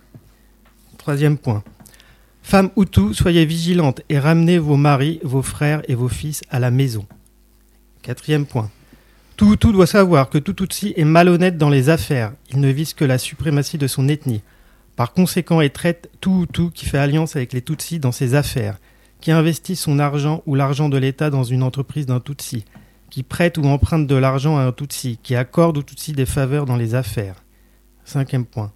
Les postes stratégiques, tant politiques, administratifs, économiques, militaires et de sécurité doivent être confiés aux Hutus. Sixième point. Le secteur de l'enseignement doit être majoritairement Hutu. Septième point. Les forces armées rwandaises doivent être exclusivement Hutu. L'expérience de la guerre d'octobre 90 nous l'enseigne. Aucun militaire ne doit épouser une femme Tutsi. Huitième point. Les Hutus doivent cesser d'avoir pitié des Tutsis. Neuvième point. Les Hutus, où qu'ils soient, doivent être unis, solidaires et préoccupés du sort de leurs frères Hutus. Les Hutus de l'intérieur et de l'extérieur du Rwanda doivent chercher constamment des amis et des alliés pour la cause Hutu, à commencer par leurs frères Bantous. Ils doivent constamment contrecarrer la propagande Tutsi. Les Hutus doivent être fermes et vigilants contre leur ennemi commun Tutsi. Dixième point. La révolution sociale de 1959, le référendum de 1961 et l'idéologie Hutu doivent être enseignés à tout Hutu et à tous les niveaux. Tout Hutu doit diffuser largement la présente idéologie et traite tout Hutu qui persécutera son frère Hutu pour avoir lu, diffusé et enseigné cette idéologie. Donc voilà, ce manifeste, écrit en 59, repris en 90, c'est donc un écrit, euh, euh, comment dire, créé, euh, pensé par les Pères Blancs, que va reprendre l'élite Hutu. On voit que, en fait, immédiatement, la soi-disant révolution, socia- révolution sociale se, transforme en une révolution euh, ethnique qui sert les intérêts de l'Église, qui sert les intérêts de, de l'État rwandais qui émerge là, au moment de l'indépendance. Donc voilà, c'était important de, de le lire, je pense, parce que imaginez que pendant des décennies, cette propagande qui se met en place tous les jours à l'école, l'école qui est contrôlée par l'Église, bon, ça peut donner quand même des... Je pense que c'est une des causes qui peut expliquer une, explo- une explosion de haine après qui n'a pas été euh, remis en cause quoi, sur, euh, par, par une grande majorité de la population. Est-ce que je suis clair dans ce que je dis? Ouais. On va continuer en lisant des témoignages maintenant. Ouais, puisque c'est. On, parle de, de religion. euh, Moi, je voudrais lire un, un, un morceau de, du, premier, du premier livre de Scholastic Mukasonga, euh, qui s'appelle Inyenzi ou les cafards. Et c'est. Il est publié en 2006, et c'est la première fois euh, que Scholastic Mukasonga écrit sur euh, l'histoire du Rwanda. Son histoire, hein, elle a perdu euh, l'ensemble de sa famille. Elle-même était en, France quand, ça s'est passé. Et dans, ce livre-là, elle va aller, elle, va raconter toute son histoire depuis, depuis ses premiers souvenirs ou les souvenirs nostalgiques de sa mère, jusqu'à sa fuite au Burundi dans les années 70, et puis jusqu'à euh, son retour euh, au Rwanda en 2004. Elle n'a pas pu, elle a, elle a pas réussi à trouver la force, le, elle pouvait pas retourner au Rwanda avant 2004. C'était, c'était pas possible pour elle. Et en fait, c'est tout ça qu'elle raconte. Et donc, elle est née dans les années 50. Et ses premiers souvenirs sont euh, des souvenirs de, d'un exil au moment de l'indépendance. Les, Tutsis ont été euh, massacrés en 59, puis exilés dans des, dans des provinces euh, hostiles où on espérait quand même bien que si on n'avait pas fini de les massacrer, ils allaient mourir d'eux-mêmes, quoi, soit de faim, soit de maladie. Et donc c'est ce qui arrive à sa famille. Elle est, euh, elle est exilée dans une province qui s'appelle le Bugesera, euh, là où euh, il y a cette ville de Nyamata, justement, euh, où il y a eu des massacres incroyables dans les églises. Et là, elle raconte, en fait, c'est c'est les années 60. Le mercredi après-midi, pour préparer la première communion ou la confirmation, on allait au catéchisme que donnait Kendere Siré, une vieille fille qui habitait seule avec sa mère près de la mission. De temps en temps, la leçon de catéchisme se terminait par une distribution de vêtements. On disait que les habits, des fripes, venaient d'Amérique. Cela attirait beaucoup de monde. Je n'ai jamais compris comment ceux qui ne venaient pas au catéchisme étaient aussi au courant de la distribution. En tout cas, ce jour-là, il y avait foule à la mission. Le prêtre se mettait sur le haut du parvis. Le père Ligi, un Italien, avec sa robe blanche et son gros ventre, aussi gros que le sac qu'il déposait à côté de lui et qui contenait les vêtements. Chacun, prêt à bondir, regardait le sac. Le père ne bougeait pas. Il faisait attendre. Et soudain, une volée d'habits sortait du sac, et tout le monde se précipitait. Les plus rapides s'emparaient des vêtements, mais les plus forts et les plus acharnés les leur arrachaient. La mêlée était générale et soulevait un nuage de poussière rouge. Alors, le bon prêtre appelait son boy. Niaboujijira, Niaboujijira. Et Niaboujijira apportait un seau d'eau, le tendait au père qui nous le jetait dessus pour nous séparer. Nous revenions de la distribution, sans avoir pu la plupart du temps récupérer un de ses vêtements trop convoités, nos haillons trempés et couverts de boue rouge. La charité chrétienne n'allait pas sans humiliation. Mon père était d'une grande piété. Chaque soir, il réunissait la famille pour la prière en commun. Il prenait ses lunettes, qui lui avaient été données par les prêtres. Il était le seul au village à emporter. Ouvrait la Bible et nous lisait un passage. Je ne sais comment il choisissait ses lectures. Souvent, nous faisions le tour de la bananeraie, pour y réciter le rosaire ou suivre le chemin de croix. Malheur à qui rechignait à ces pieux exercices, le bâton paternel le ramenait vite dans le droit chemin. Mon père était fier d'être le responsable local de la Légion de Marie. Il ignorait évidemment que l'un des premiers dirigeants du mouvement avait été Grégoire Caillibanda, qui en fit, avec l'appui de Monseigneur Perrodin, l'embryon du futur parti ethnique, MDR, Parmoutou. Je vais continuer, je cherche le passage. Les militaires exigeaient que dans chaque maison soit accroché le portrait du président Kayibanda. Les missionnaires veillèrent à ce que soit placée à ses côtés l'image de Marie. Nous vivions sous les portraits jumeaux du président qui nous avait voués à l'extermination et de Marie qui nous attendait au ciel.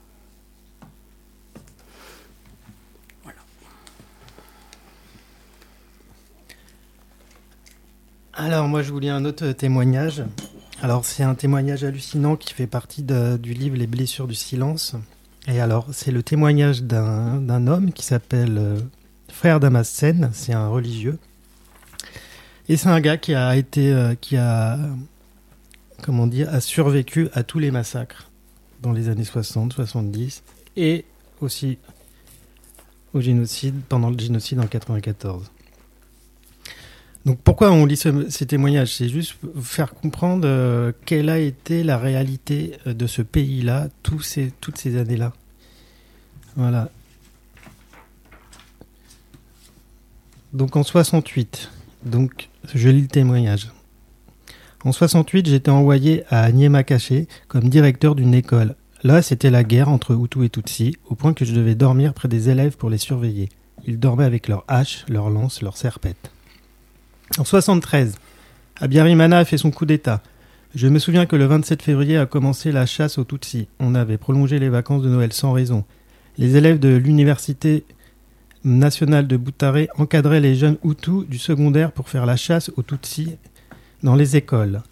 Les tueurs avaient encerclé le petit séminaire sous l'encadrement des militaires. Ils avaient des sifflets et des tambours. Le commandant est arrivé, il a parlé avec eux. Et soudain, à l'unisson, à mort les Tutsis. Il y avait des militaires à chaque issue de sortie que nous et nous ne pouvions pas sortir. On a tué un autre frère après l'avoir déshabillé et lui avoir crevé les yeux avec une lance. J'étais battu, on a voulu me couper la gorge, on m'a presque broyé les épaules, on m'a frappé avec une houe, regarde ce creux au sommet de la tête, on pourrait y mettre de l'eau. Mon salut, ils ont cru que j'étais mort. Et il continue après son témoignage dans les années 90 et pendant le génocide. Voilà. Et en fait, sur, euh, sur euh, la responsabilité de, de l'Église, euh, Scholastique Mukasonga raconte, toujours dans Inyenzi et les cafards, que pour euh, les, pogroms, en fait, euh, il participait, euh, l'Église participait activement à, à la destruction des, Tutsis, et qu'ils encadraient aussi. C'est-à-dire qu'à un moment, en 59, quand euh, les, Belges, quand, euh, euh, le pouvoir Hutu, les Belges euh, décident de déporter euh, massivement les, populations euh, Tutsi dans le Bouguessera, où est-ce qu'ils se retrouvent? Où est-ce qu'ils sont parqués? D'abord, pour organiser, ils sont parqués dans les églises, dans les missions. Et c'est, euh, je vais, je vais lire un, je vais lire un passage toujours de Inyenzi et les cafards où c'est pardon. C'est donc en 59 ils sont euh, dans, la cour de cette église et elle est toute petite euh, scolastique Mukasonga et elle, elle se souvient. Les réfugiés furent installés dans l'église de Mugomboa et les salles de classe de la mission. Ils y restèrent à peu près deux semaines. Dans ma tête de petite fille je trouvais cela fantastique. On était très nombreux. Il y avait les mamans qui faisaient la cuisine dans la cour. Mes frères et ma grande sœur n'allaient plus à l'école. Ma mère n'allait plus cultiver. Les enfants jouaient toute la journée et on mangeait ce qu'on ne mangeait jamais à la maison, du riz. C'était étrange. Tout le monde couchait par terre, dans la même salle, même les parents. Je n'avais plus peur. J'ai revu les bâtiments des écoles où nous étions entassés. À côté, en 1976, on a bâti une église bien plus vaste. En avril 94, les Tutsis s'y sont réfugiés, ou y ont été poussés. On m'a raconté que le père Tiziano, c'est ainsi que les gens de Mugomba l'appellent, un Italien, a fermé les portes de l'église avec un cadenas et s'est enfui au Burundi, en déclarant que tout irait bien. Aujourd'hui, le toit de tuiles criblé d'impacts de balles et d'éclats de grenades a été remplacé par une audacieuse charpente métallique. Le dimanche, l'église est comble. Combien d'assassins parmi la pieuse assemblée? Les fidèles chantent à pleine voix. Jésus a bon cœur. Il pardonne tous les péchés. Il oublie tout. À la sortie de la messe, les jeunes d'un mouvement catholique hissent le drapeau blanc et or du Vatican frappé du chrisme. Ils chantent, la main sur le cœur, un cantique à la gloire de saint François Xavier.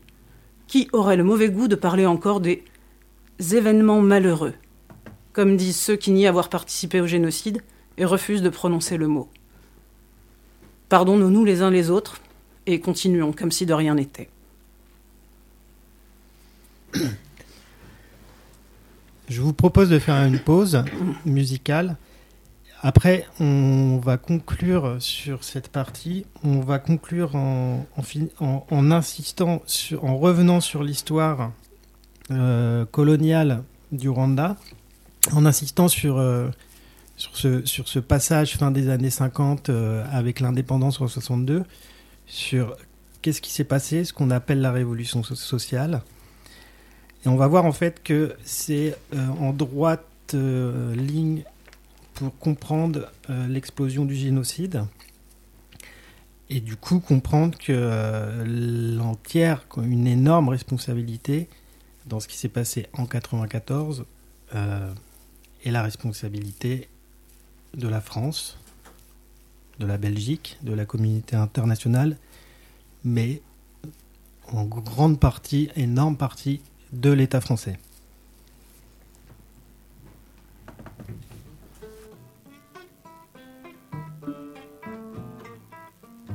Brave nègre Nègre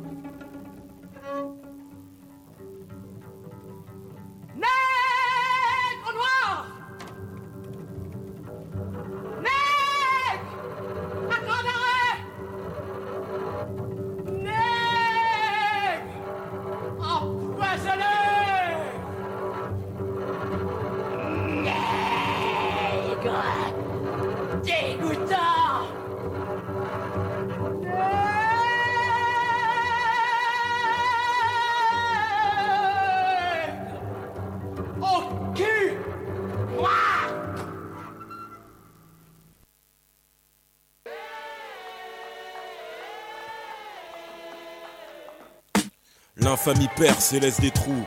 L'infamie perce et laisse des trous. Faudrait-il garder la mémoire à genoux? L'infamie perce et laisse des trous. L'infamie perce et laisse des trous. Faudrait-il encaisser encore les coups? L'infamie perce et laisse des trous. L'infamie perce et laisse des trous. On m'a demandé d'oublier les années de saigner, le mépris planifié à tour de renouvelés, les carnages organisés, les mises en charpie autorisées, les songes et espérances liées balafrées. On m'a demandé d'oublier ces rayons de gloire qu'a pu darder une nation à nous expédients au charbon. Des années après l'industrie te perfore les poumons, sinon pas déjà tâté les balles au front en première ligne, cher à canon. On m'a demandé d'oublier les noyades occultées d'une dignité, sa mémoire, les chapes de plomb, les écrans noirs, plaqués sur toute l'étendue des brûlures d'une histoire, et le prix des soulèvements, les trop pleins, de martyrs étouffés, de lourds silences au lendemain, de pogroms en plein Paris, de rafles à la benne, et ce 17 octobre 61 qui croupit au fond de la Seine, on m'a demandé d'oublier. L'infamie et laisse des trous. L'infamie perce et laisse des trous. Faudrait-il garder la mémoire à genoux? L'infamie perce et laisse des trous. L'infamie perce et laisse des trous. Faudrait-il encaisser encore les coups? L'infamie perce et laisse des trous. L'infamie perce et laisse des trous. Faudrait-il garder la mémoire à genoux? L'infamie perce et laisse des trous. Et laisse des trous. On m'a demandé d'oublier les traînements dans la boue, les doigts pointés d'une seule voix, les réquisitoires incendiaires, les mises en scène de fièvre d'accusation, la salive aux lèvres, puis les vomis de l'opinion. On m'a demandé d'oublier ces complets de boucs émissaires taillés sur mesure, les trains des froids, des sèches, nous voilà achetés en pâture, à l'hystérie d'un troupeau bercé trop près du mur. On m'a demandé d'oublier la crasse de cervelle au détour de plus d'un de leurs discours, où le bruit et l'odeur émanent en vapeur de nos races moribondes, où Maria ne peut recueillir toute la misère du monde. Quand sa main droite affame le sud, elle assiste à creuser sa propre tombe. On m'a demandé d'oublier les prises télévisées, les charters et autres cercueils volants convoyés, les gages filés aux idées du parti d'un borgne en sueur, les intérêts trouvés à laisser chier ses clameurs, les intérêts trouvés à laisser chier ses clameurs. L'infamie perce et laisse des trous. L'infamie perce et laisse des trous. Faudrait-il garder la mémoire à genoux? L'infamie perce et laisse des trous. L'infamie perce et laisse des trous. L'infamie perce et laisse des trous.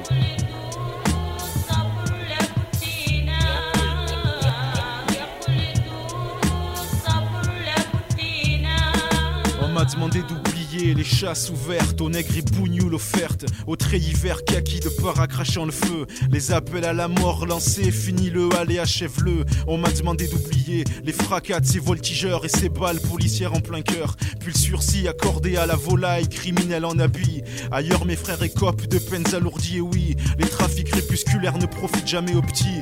Un orteil dans l'extrême et c'est toute la jambe qui suit. Morfle si tu viens t'y mettre, il pleut à verse des lambeaux d'infamie sur nos êtres. Demandé d'oublier les années de saigner, le mépris planifié à tour de bras renouvelés, les carnages organisés, les mises en charpie autorisées, les songes et espérances liées pas à la frais. On m'a demandé d'oublier. L'infamie perce et laisse des trous. L'infamie perce et laisse des trous. Faudrait-il garder la mémoire à genoux? L'infamie perce et laisse des trous. L'infamie perce et laisse des trous. Faudrait-il encaisser encore les coups? L'infamie perce et laisse des trous. L'infamie perce et laisse des trous. Faudrait-il garder la mémoire à genoux? L'infamie perce et laisse des trous. Perce et laisse des trous.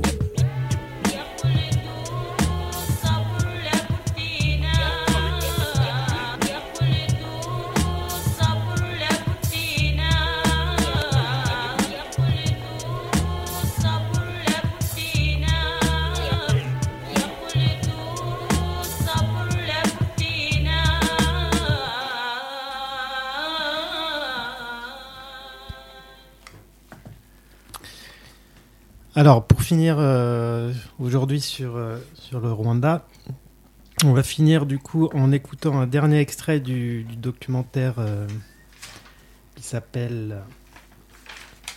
J'ai perdu le titre, je vous le dis tout de suite. L'histoire qui mène au génocide, le documentaire de Robert Genoux. On finit sur un dernier extrait, donc c'est Claudine Vidal, historienne, qui parle. Et euh, c'est pour redire euh, l'importance de, de la propagande qui a eu lieu euh, à partir des années euh, 60 dans les écoles et qui explique directement ce qui s'est passé par la suite. Histoire. Si cette histoire ethnique falsifiée n'était restée que sur des, rayonnages poussiéreux dans l'émission ou dans les bibliothèques d'histoire européennes et rwandaises, cela n'aurait pas été grave. Mais elle est passée dans les écoles. De l'université à l'école euh, pratiquement primaire, on raconte cette même histoire. Et cette histoire se diffuse, euh, se passe de bouche à oreille, se durcit, se mythifie. C'était un bourrage de crâne qu'on recevait à l'école et aussi de par euh, les autorités communales, préfectorales, tous les gens qui. C'était une éducation politique à la mode, donc euh, ça bouleversait complètement l'image qu'on avait euh, de, de- par la tradition et de par euh, la vie sociale intérieure. Voilà. La voix qu'on entend à la fin, c'est euh, Vénuste, un, un- témoin qu'on entend dans le film, Tout- Tutsi, qui a, qui a échappé au massacre de 94. Il y a un moment dans le film où il raconte que en fait, euh, c'est quasiment euh, pendant le génocide qu'il dé- qu'il découvre qu'il est Tutsi. Alors, il, il le sait, il y a un matraquage, comme il le dit euh, depuis tout petit, mais en fait, c'est quelque chose qui n'est pas important dans la vie de tous les jours, qui est réactivé au moment des années 90 par le pouvoir extrémiste Hutu.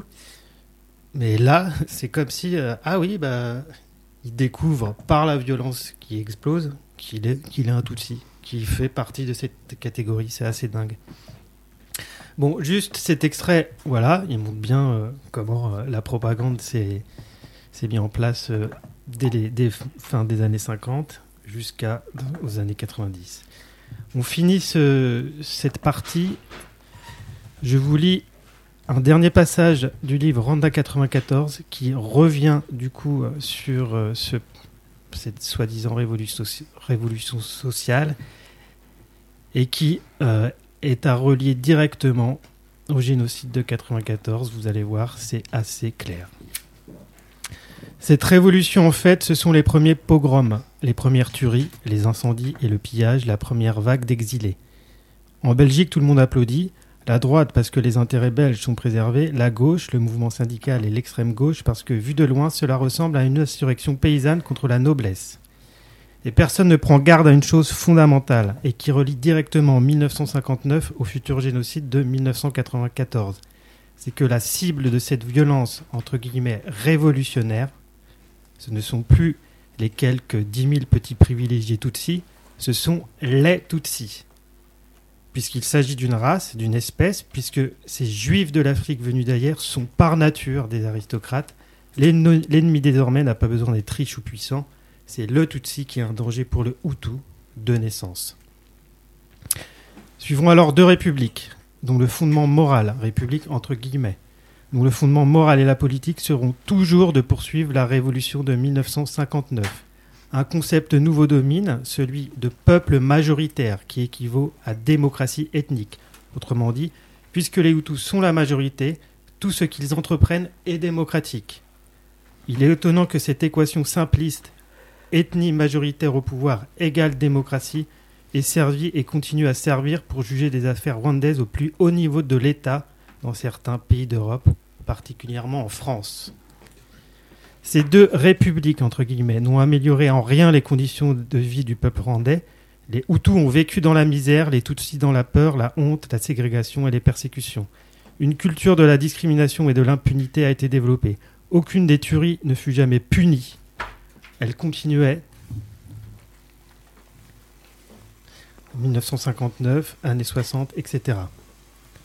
Voici les dates de ces principaux massacres. 59, 60, 61, 63, 66, 67, 73, 90, 92, 93, puis le génocide. Après les tueries de décembre 1963, le philosophe Bertrand Russell écrivit Ceci est le massacre le plus systématique et le plus horrible que nous ayons vu depuis l'extermination des Juifs par les nazis. Mais le président Kayibanda, donc qui arrive à la présidence en 62, s'adressant aux exilés, leur déclarait cette même année, en 63. À supposer par impossible que vous veniez à prendre Kigali d'assaut, comment mesurez-vous le chaos dont vous seriez les premières victimes? Je n'insiste pas, vous le devinez, vous vous le dites entre vous, ce serait la fin totale et précipitée de la race Tutsi, qui est génocidaire? Un discours prophétique. On trouve toujours à présent des journalistes et des hommes politiques pour attribuer la responsabilité du génocide, non pas à ceux qui ont coupé les gens en morceaux, mais aux exilés rentrant en force dans leur pays. C'est le discours de l'État français. hein. Mm. Nous conclurons ici par une dernière question. Pourquoi la France et la Belgique ont-elles rivalisé, ont-elles fait assaut dans les offres de services sur le plan financier, technique et militaire à un gouvernement dictatorial, corrompu, raciste, coupable de massacres répétés à grande échelle dans les années 90 Peut-être peut-être devrions-nous nous nous souvenir de l'acharnement diplomatique de la Belgique en 1924 contre les Anglais afin de conserver un mandat sur ces territoires minuscules et sans richesse naturelle. La Belgique considérait le Rwanda-Burundi comme un point clé par rapport à un pays voisin immense, très peuplé et extraordinairement riche, le Congo. La suite de 1994 devait montrer que le sort du Congo était intimement lié à celui du Rwanda. Pour conserver leur influence géostratégique dans cette région, certains ont-ils pris, plus ou moins consciemment, le risque du massacre d'un million d'êtres humains? Voilà. Donc là, on introduit la prochaine question euh, sur euh, le génocide rwandais, qui est la responsabilité, sans aucun doute, indubitable, directe, euh, des États européens et de la France en particulier. Donc euh, la prochaine mini-dalle, peut-être il y en aura deux, Ouais. où on va causer euh, quelle fut la politique française au plus haut niveau? La Pen- pro- Ouais, pardon? Avant, pendant, Avant. pendant et après. Ouais. Parce que c'est, ça ne s'arrête pas en fait. Mais, mais du coup, ouais, ce que vous dites, ça me fait penser à. Parce que le discours, même anti-colonial, qu'on tient souvent, c'est. euh, en gros, bon, euh, la, coloni... enfin, la colonisation, c'est pas bien.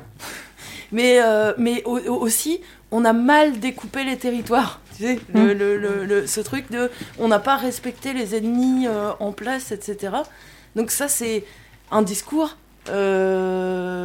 qui a été construit et qu'on a intégré et que même en fait on entend des Africains le tenir aussi et qui parce que euh, je pense à enfin il y a plein de pays africains où effectivement au- aujourd'hui encore quand il y a des élections et euh, il y a des candidats euh, des ennemis en fait et enfin je pense à la Guinée par exemple qui est où il y a il y a trois en gros Soussou, Malinké, Peul et ben on, on continue à penser les problèmes du pays sous cet angle-là et, et ce que vous vous nous dites en fait c'est que euh, si on transpose sur les autres pays, la, la- ça n'a pas les mêmes conséquences.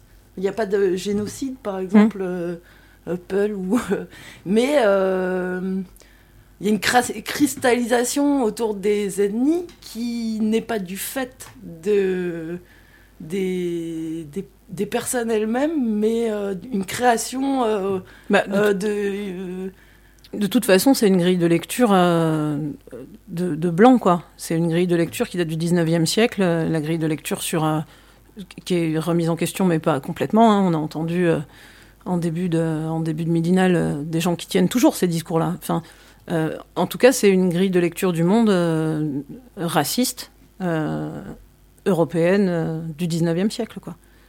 Qui, euh, après, je sais pas du tout pour, euh, pour, euh, pour les autres pays, mais qui n'est pas, enfin, qui a été complètement inventée et qui est pas opérante sur, sur le Rwanda, quoi. Ça, ça n'existe pas, quoi. Puisque, enfin, justement, c'était des catégories sociales. Le terme ethnie n'existe pas dans la langue rwandaise. Mm.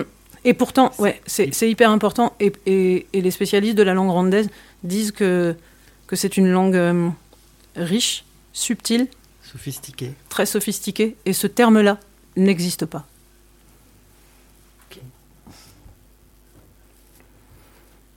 Voilà.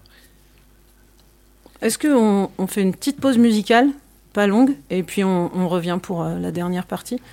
Agenda et tout et paria. Ouais. Et du coup, ouais, à partir de la semaine prochaine, euh, bah, la, la suite, quoi.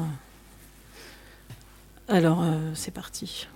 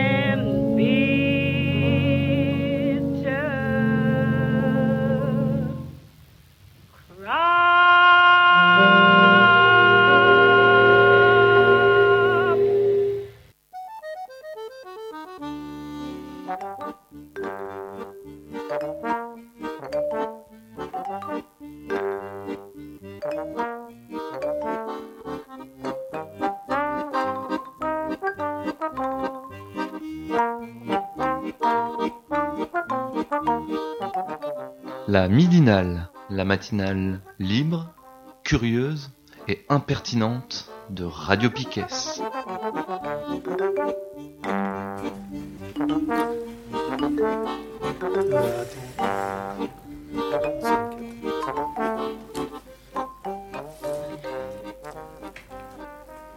C'est la dernière partie de la midinale. Nous sommes toujours le lundi 28 janvier. Euh, Qu'est-ce qu'il y a à faire euh, dans bientôt là Alors. pour l'agenda Euh, Il y a un appel à mobilisation euh, depuis euh, mercredi dernier pour stopper les travaux de construction de la centrale à gaz de Landivisio. Du coup, depuis mercredi, il y a le premier tractopelle qui a fait son apparition sur le site de la centrale. Et je crois qu'il y a des rendez-vous tous les matins au rond-point du Drennec à Landivisio. Euh, du coup, parce qu'il y a des gens qui occupent un peu euh, en journée euh, le terrain pour empêcher les travaux.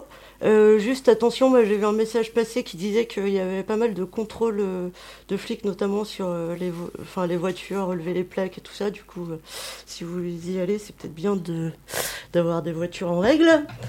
Voilà, je pense qu'il y aura un peu plus d'infos dans la semaine sur Bourrasque. Qu'est-ce qu'il y a d'autre sinon? Ah oui, jeudi, il y a euh, le début du cycle de projection d'EDERA qui aura lieu tous les derniers jeudis du mois à 19h au Mouton à 5 pattes. Alors, EDERA, EDERA, c'est six films qui regroupent des témoignages de vécus collectifs dont le lien se situe dans les dynamiques anarchistes actuelles. Une histoire d'un an de rencontres où nous avons pu partager nos choix et expériences de lutte, mais aussi nos déceptions. C'est cause de lutte sociale, de féminisme, de lutte trans, d'autonomie, de squat, de punk. Et du coup, ça commencera par la première partie euh, de ces six films qui s'appelle Croisement des luttes et euh, qui présente euh, différentes manières de lutter et de réagir en posant des constats de départ, pourquoi des initiatives se mettent en place et en réponse à quoi, comment des personnes saisissent la réalité et qu'est-ce qu'elles portent politiquement, antifascisme, féminisme, squat, centre social autogéré, mouvement social. Du coup, jeudi à 19h au mouton à 5 pattes. Ça sera suivi d'une discussion, je pense. Voilà. Qu'est-ce qu'il y a d'autre? J'étais en train d'essayer de retrouver, mais euh, au PL Guérin, euh, tout le mois de février, les jeudis du PL sont consacrés à l'éducation. Et le programme a l'air chouette, euh, je l'ai plus en tête, mais c'est le jeudi, tous les jeudis à partir de 19h au PL Guérin. Et Je pense que ça va être pas mal. Samedi, à Rennes, il y a une grosse manif contre la nouvelle loi Asile et Immigration. Euh, du coup, il y a euh, un départ en bus de Brest. euh, Rendez-vous à 9h15 au parc à Chênes. Et retour vers 22h. Alors, il faut réserver par mail à permadebrest.gmail.com. Voilà. Est-ce que vous avez autre chose à proposer? Bah, il n'y a pas longueur d'onde aussi. Ah si, oui. oui. Alors, un festival de, de radio, c'est ça? C'est ça. Qui a lieu à Brest, euh, en partie au Quartz, en partie au Macorlan. Et proche au studio aussi. Et nous, on est au Macorlan euh, le samedi soir, si je me trompe pas. À 21h. 21h Je crois que c'est le, c'est, c'est le moment le plus intéressant hein, du festival. Ouais. Parce que sinon. euh, S'il y a d'autres moments intéressants. Jeudi matin et en début d'après-midi, euh, il y a. euh, euh, une- alors, je sais plus si c'est rencontre, je sais plus comment ils appellent ça, mais euh, du coup, il y aura euh, la personne qui fait un podcast à soi. Charlotte Bien-Aimée. Charlotte Bien-Aimée. Euh, Victoire Tualion qui Ouais. fait. euh, le- Mental FM. Et qui fait les couilles sur la table. Et il y aura aussi euh, la personne de la série documentaire de France Culture, notamment qui a fait euh, quatre ch- super chouettes émissions sur euh, les transidentités. ouais, Il y a des choses intéressantes quand même. Oui, il y a un peu des choses intéressantes. il y a. Bernard Friot aussi euh, au lycée Vauban. Ah ouais Ouais, le, le mercredi. Si, si. Il anime, euh, il, a anime, il anime des ateliers euh, qu'il a fait avec euh, des jeunes là-bas. Si, je vous jure. Parce qu'il y, a- y un Bernard Friot qui C'est écrit pas le des même. livres. Non, Ah, c'est c'est pas le même. pas le même, c'est un Ouais. auteur. euh, Ah, c'est l'auteur jeunesse. Auteur jeunesse, euh, ouais. Mais Pardon. c'est bi- Mais c'est bien aussi. hein. C'est Erwan qui fait ça Hein Non, c'est Bernard Friot. C'est un homonyme. Oui, oui, c'est un homonyme. ouais, ouais. Je, je pense que c'est lui, parce qu'il est reparti, l'autre Bernard, euh, par la gare de Brest. Et c'est. euh, Alors, le Bernard euh, qui sera là, euh, c'est un, auteur jeunesse très très connu euh, des, des gamins euh, et, et très très lu dans les bibliothèques. C'est lui, il fait les histoires pressées. C'est euh, c'est assez bien. Mais euh, voilà, l'information était bonne. Bernard Friot, eh bien à Brest euh, encore. Bien. Il y a Adèle qui nous a dit d'annoncer euh, un son que- qui va être diffusé euh, dans pas longtemps, là, après la midinale. Mais euh, vous avez le truc? Je crois que c'est encore quelque chose, un passage Vogel les mouettes. Ouais, c'est euh, du coup euh, une partie de la compilation de Vogel les mouettes. Et alors, je sais pas quelle partie euh, exactement elle diffuse. En tout cas, peut-être que ça sera euh, il y a la partie avec euh, des at- il y avait des ateliers avec des ados euh, sur les questions de genre. Je crois qu'il y a ça. Et puis sûrement plein d'autres trucs. Voilà. Euh, Information à peu près. Ouais. Ouais. Euh, au niveau des, des émissions Piquet, euh, Il y a totalement B jeudi soir. ok. Le chantier à suivre. Tout à fait. Vendredi, euh, non. Ok. On peut pas être partout. Non. On est à longueur d'onde vendredi pour faire de la représentation piquesse. Exact, exact. On sera en direct du coup. Non Samedi, Samedi, ouais. on est en direct. Elle est complètement à la rue celle-ci. Rappelle-moi quel jour on est. Bien. bien, bien, bien. Euh, je sais pas. Est-ce Bah, qu'on on est bien. Ouais, on quitte comme ça ou on. Non, ça va être compliqué, les Daria, là. T'es plus sur le truc ouvert, tout ça, Ah. comme la dernière fois. Ouais, ok. Là, une prochaine fois. Eh bien, euh, générique? Ouais. À la semaine prochaine. À la semaine Salut. prochaine. Salut. Faut que tu mettes l'ordi. Attends, le mets pas tout de suite. Le mets pas tout de suite. T'as pas coupé les micros. Je suis en direct. Il fait n'importe quoi. Je vais laisser allumer. C'était parfait. On est bien. On peut envoyer le générique. Salut.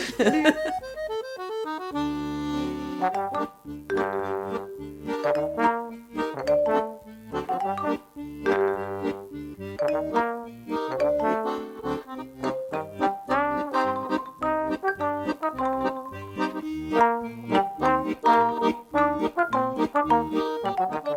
La midinale, la matinale libre, curieuse et impertinente de Radio Piquet.